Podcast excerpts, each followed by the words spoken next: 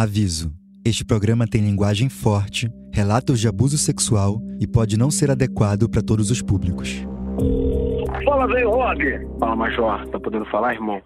Em janeiro de 2014, o jogador brasileiro Robinho entrou na mira da justiça italiana.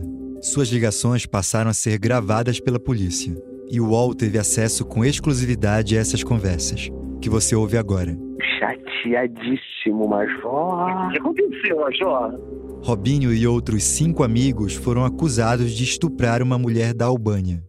O crime aconteceu numa boate em Milão um ano antes desses grampos, que somam mais de 10 horas de conversa. O cara chamou o Jairo lá pra depor por causa do bagulho da mina, que oito caras comeram a mina, o Jairo desesperado. Ô, Cornelio.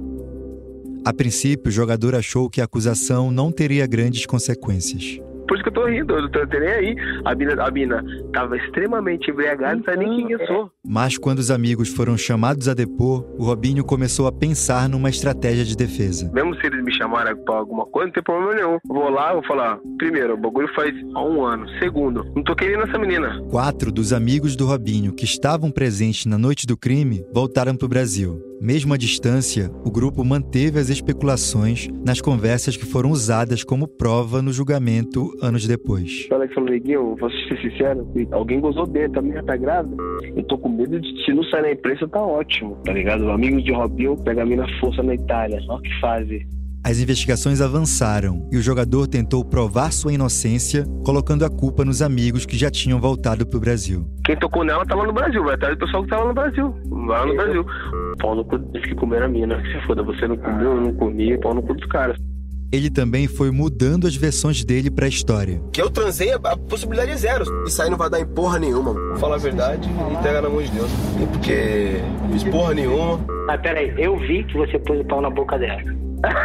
isso aí vai transar. Isso aí vai transar. As conversas grampeadas revelaram, na voz dos principais envolvidos, detalhes do que eles fizeram com a mulher albanesa. Comi a mina, ela fez e depois saí fora. Os caras continuaram lá. A câmera não foi mal eu comer na mina, mas a mina chupou meu pau nem o teu.